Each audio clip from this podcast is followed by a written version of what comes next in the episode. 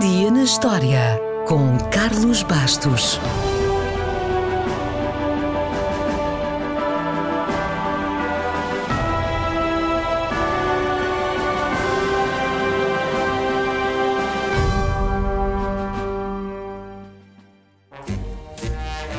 A 16 de março de 1829, em Londres, uma nova polícia instalou-se no número 4 de uma área conhecida como Great Scotland Yard. Scotland Yard, ou agora New Scotland Yard, tornou-se ao longo dos anos sinónimo de bom trabalho de investigação policial, muito graças aos filmes e séries de televisão.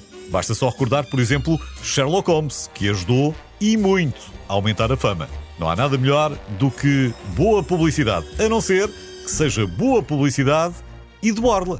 Ao longo dos anos, aconteceu muito. E por isso, quando falamos de polícia britânica, é normal que o primeiro nome que lhe venha logo à cabeça seja Scotland Yard. No entanto, Scotland Yard não é o nome da polícia, é o nome da sede, ou do quartel-general, se preferir.